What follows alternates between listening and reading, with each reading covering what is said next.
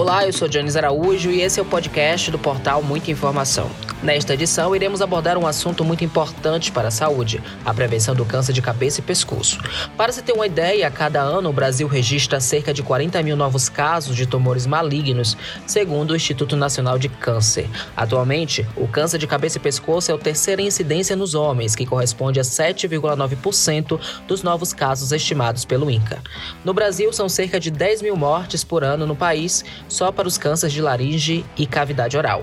Para esclarecer essas e outras dúvidas, eu falo com o Dr. Lucas Silva, representante da Associação Brasileira de Câncer de Cabeça e Pescoço na Bahia e cirurgião de cabeça e pescoço no Hospital Aristides Maltês. Olá, doutor, seja bem-vindo. Vamos começar pelo básico para situar nossos ouvintes. O que é câncer de cabeça e pescoço e quais órgãos podem ser afetados pela doença nessas áreas do corpo humano?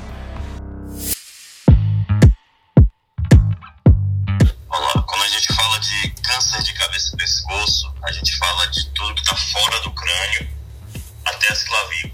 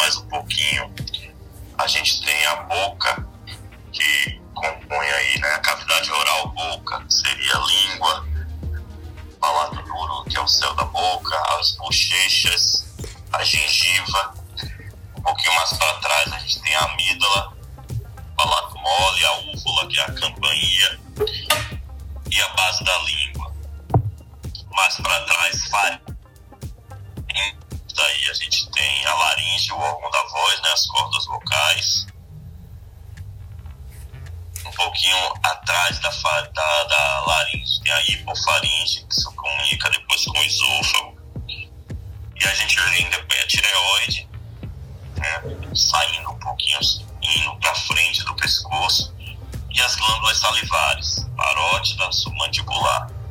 Esses são os principais tipos de câncer de cabeça e pescoço. Desses tumores, qual o mais prevalente e o de menor incidência? A maior incidência em homens, a gente tem câncer de boca, que é o quinto mais comum em homens no Brasil, e laringe é o nono. É, somando os dois, essa incidência aí empata com o pulmão, que é o terceiro.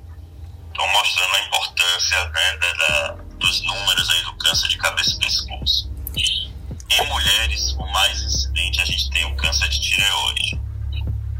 O menos incidente, na verdade, aí assim, a gente tem os mais raros, né? São os tumores, os cânceres de glândulas salivares menores, glândulas salivares, né? Parótida,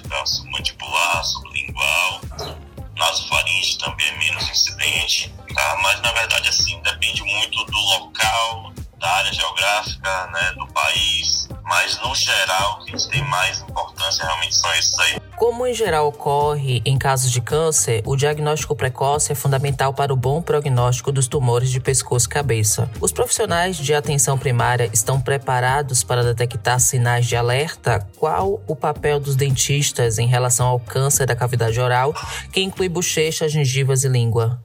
Depende muito do local que acomete para a gente ter sintomas, né? Então a gente tem que se preocupar com sintomas que não melhoram, sinais e sintomas que não melhoram aí com duas, três semanas. Então, retornando e recapitulando sobre os locais que a gente falou, a gente fala da pele, né? Uma ferida na pele que não cicatriza, é, uma obstrução nasal, um sangramento nasal que contínuo aí, né? De duas, três semanas.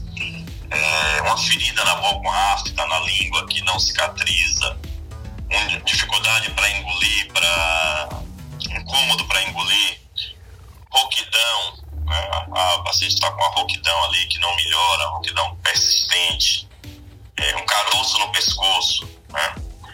Então esses são os principais, principais sinais e sintomas, tá?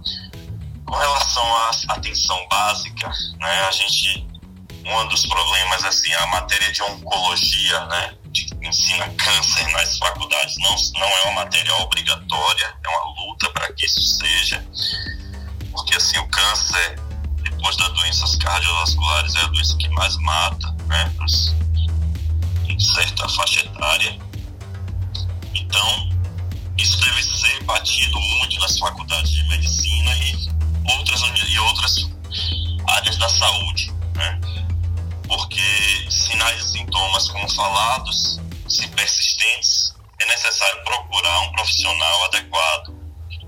É, o dentista, ele é habilitado para isso, sim, para avaliar câncer de boca. Ele vai examinar, né? ele vai examinar a boca, vai ver uma ferida, vai suspeitar, vai, pode biopsiar, pode encaminhar para o profissional. E a gente mesmo, né? A gente escova, né? A gente escova os dentes duas, três vezes por dia. E durante a escovação, geralmente a gente faz de, de frente para o. Não custa nada a gente olhar a nossa boca. Então eu acho que isso é muito importante para a gente tentar ter diagnóstico precoce. A campanha Julho Verde alerta para a importância da prevenção do câncer de cabeça e pescoço. Quais são as medidas que a população deve adotar neste sentido? A vacinação contra HPV é uma recomendação importante? Nossa campanha tenta alertar para isso, né? Sobre a prevenção, sobre diagnóstico precoce, que aí a gente tem chances de cura maiores e com tratamentos menos mutilantes, com menos sequelas principal fator de risco para o câncer de cabeça e pescoço, os principais fatores de risco são etilismo e tabagismo. É, são, são hábitos evitáveis, né? a gente consegue evitar o, o, etilismo e o tabagismo, então isso é extremamente importante, tá? evitar o etilismo e o tabagismo. Outros hábitos né? É, que a gente tem que fazer, né?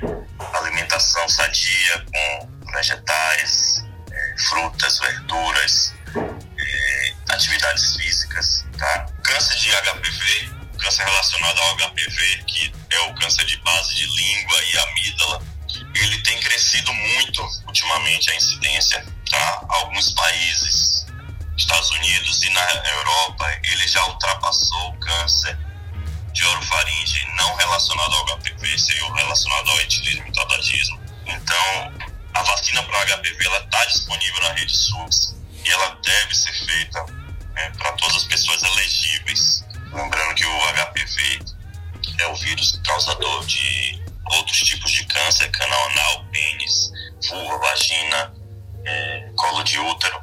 E a vacina tem um fator importante nisso aí, sim.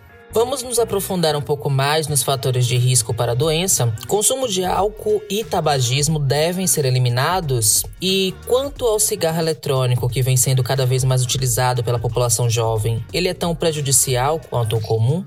O etilismo e o tabagismo, se a gente puder sempre evitar, isso é essencial. É o consumo de álcool, isoladamente, o consumo de álcool e o de tabaco aumenta a chance em mais de 10 vezes de uma pessoa um câncer de cabeça e pescoço. E eles têm um fator cinético quando associados os dois. Né? É, essa chance vai para mais de 20 vezes. Ah, então, é um fator, são dois fatores realmente evitáveis, importantes no câncer de cabeça e pescoço e outros cânceres. Né?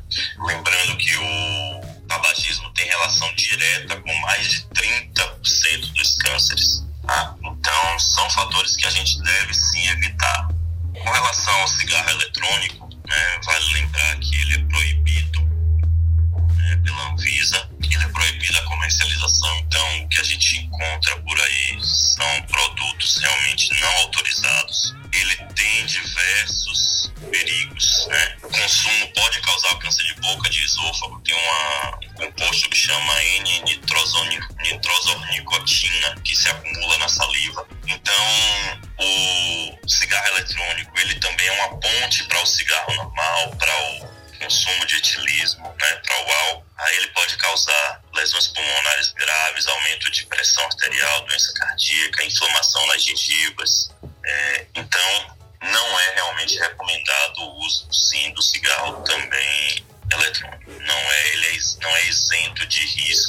Este ano, o tema da campanha é Autocuidado é Sobreviver. Pode nos explicar esta ideia e quais são os sinais de alerta para a doença? Ao notar qualquer sintoma, que especialista procurar? O autocuidado é sobreviver. Nosso corpo dá sinais, né? Os sinais e sintomas, como a gente falou aí anteriormente. E a gente precisa se cuidar, né? A gente sabe que nosso corpo né, responde às, às nossas atitudes, aos nossos hábitos de vida. Então, a gente precisa se cuidar, né? E nos cuidando, estamos sobrevivendo, né? E da melhor forma possível, sempre que possível. Os sinais e sintomas, como já falado, né? Ferida no rosto, na pele, rouquidão, caroço no pescoço, uma ferida na boca, uma obstrução nasal, um sangramento nasal. E com o aparecimento desses sintomas, desses sinais e sintomas, a gente tem que procurar o profissional, sim, médico, cirurgião de cabeça e pescoço, o otorrino também nos ajuda nisso, o dentista nos ajuda. Né? São esses profissionais. A gente tem a, o câncer de cabeça e pescoço tem uma, uma rede muito grande de multiprofissionalidade. E estamos juntos realmente com diversas especialidades. Partindo do geral para o particular, o câncer de tireoide é considerado menos agressivo, com ótimo prognóstico e, em geral, só exige cirurgia e hormonioterapia. Qual é o tumor mais agressivo de cabeça e pescoço? É, o câncer de tireoide, como falado, né, ele é o quinto mais incidente em mulheres no Brasil. Fala-se que tem algumas regiões do Brasil que ele está em segundo, atrás do câncer de mama. A gente não tem principal fator de risco para o câncer de tireoide a exposição à radiação. Então, os pacientes foram tratados por linfoma, alguns tipos de linfoma que fazem radioterapia nessa região. É, a gente teve aqueles acidentes nucleares, Chernobyl, é, aqui teve um acidente com o SES 137 em Goiânia, Fukushima, as bombas nucleares, né, Hiroshima, Nagasaki ele realmente é o câncer menos agressivo, é um câncer menos agressivo, com excelente prognóstico, mas que realmente precisa ser diagnosticado precoce em muitos casos, né? Porque assim, na verdade, o prognóstico depende de diversos fatores. Não é só o tipo de câncer, não é só ser de tireoide que ele vai ter o melhor prognóstico. Na maioria das vezes, né, o tratamento realmente é cirúrgico, seguido ou não de iodoterapia, tá? com relação à agressividade, a gente é um, é, assim, é, uma, é um tema um pouquinho complexo, porque assim depende muito do estadiamento, né? De, do tamanho do tumor, de, do estadiamento, de qual grau ele está, para que a gente considere a relação de agressividade. Em casos mais graves de câncer de laringe, é necessário realizar a retirada total do órgão onde fica as cordas vocais, situação que se torna um desafio para pacientes não só do ponto de vista fisiológico, mas também psicológico. Há avanços para melhorar a qualidade de vida dessas pessoas? Como é feita a reabilitação vocal? A maioria dos casos de câncer de cabeça e pescoço é, requer cirurgia. A maioria dos tratamentos requer cirurgia. A nossa luta para o diagnóstico precoce é cirurgias menores. Cânceres mais avançados, mais agressivos, requerem cirurgias maiores, cirurgias mais mutilantes. E realmente a laringectomia total, que seria a retirada do órgão da voz, é uma mutilação. Né? Vamos falar do ponto de vista fisiológico, psicológico, a gente usa a nossa voz, a gente nunca se imaginou sem voz, né? Você trabalha com a voz, você já se imaginou sem voz alguma vez? Acho que ninguém nunca se imagina sem voz. É a realidade de muitos pacientes, é a realidade de muitos pacientes que são submetidos à laringectomia total. Num dia ele está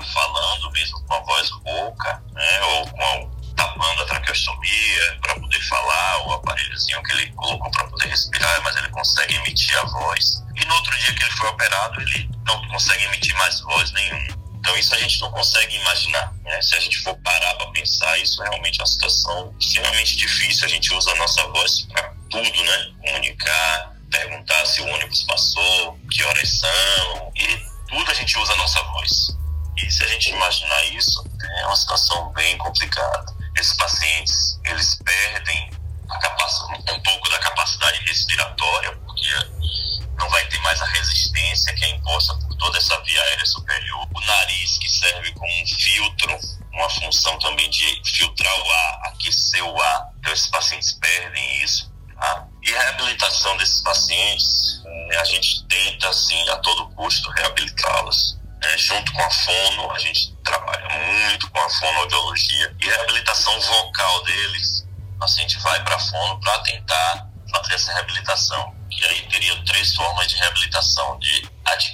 Voz alaríngea, uma voz sem a laringe, que seria a voz esofágica, que ele deglute o ar e emite em som de voz, a, a laringe eletrônica, que usa um aparelho, um microfone que vai amplificar a articulação da, das palavras que ele vai articular, e a prótese fonatória, que é uma, um aparelhozinho de silicone que tem um melhor resultado aí na reabilitação vocal. Em tempos de pandemia, pacientes traqueostomizados estão mais expostos à Covid-19. Pode nos explicar por que e quais cuidados adicionais devem ser tomados para evitar a contaminação pelo coronavírus? A traqueostomia significa é, a ostomia, né? Significa colocar um orifício externo no corpo da gente.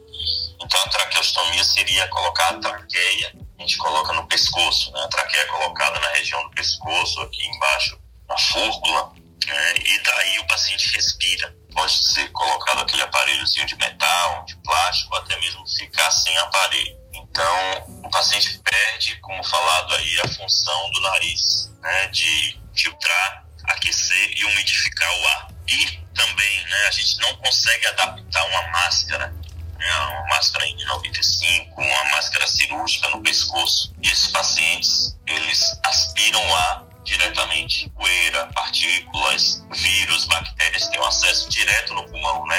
3, 4 centímetros já está aí no pulmão. Então, esses pacientes estão expostos não só ao coronavírus, mas a diversos outros vírus e bactérias e substâncias, né? Poluição, inclusive. Tá? É, existem adaptadores nos filtros e adesivos que é colocado para esses pacientes tá? para tentar fazer essa função de filtração, aquecimento e umidificação.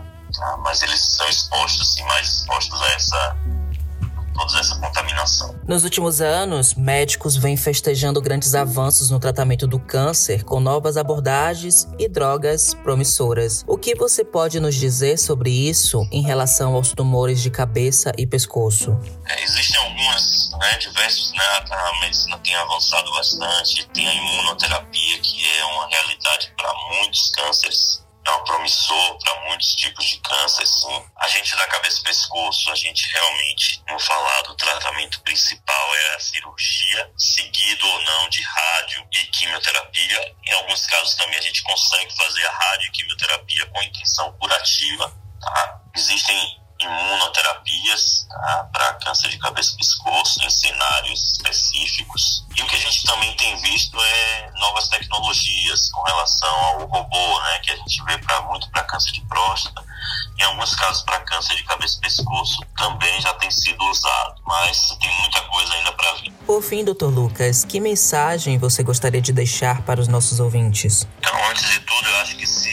Existem os sintomas, os sinais e sintomas que nosso corpo está dando, a gente precisa procurar o profissional mais breve possível, né? A gente não pode menosprezar esses sinais e sintomas do nosso corpo. Os fatores de riscos evitáveis tem que cortar, né? O etilismo e o tabagismo, tá? E como toda recomendação, né? Alimentação com frutas, legumes, vegetais, verduras, é uma alimentação balanceada prática de atividades físicas. Tá? Eu acho que isso aí tem um fator importante na nossa saúde e tudo que puder fazermos para melhorar a nossa saúde é válido. Obrigado, Dr. Lucas, pelo seu tempo, pelas dicas e esclarecimentos desse assunto tão importante. O podcast ele tem o roteiro de Ana Paula Ramos e Jones Araújo, edição de Ireno Figer. Eu sou Jones Araújo e esse foi o podcast do portal Muita Informação.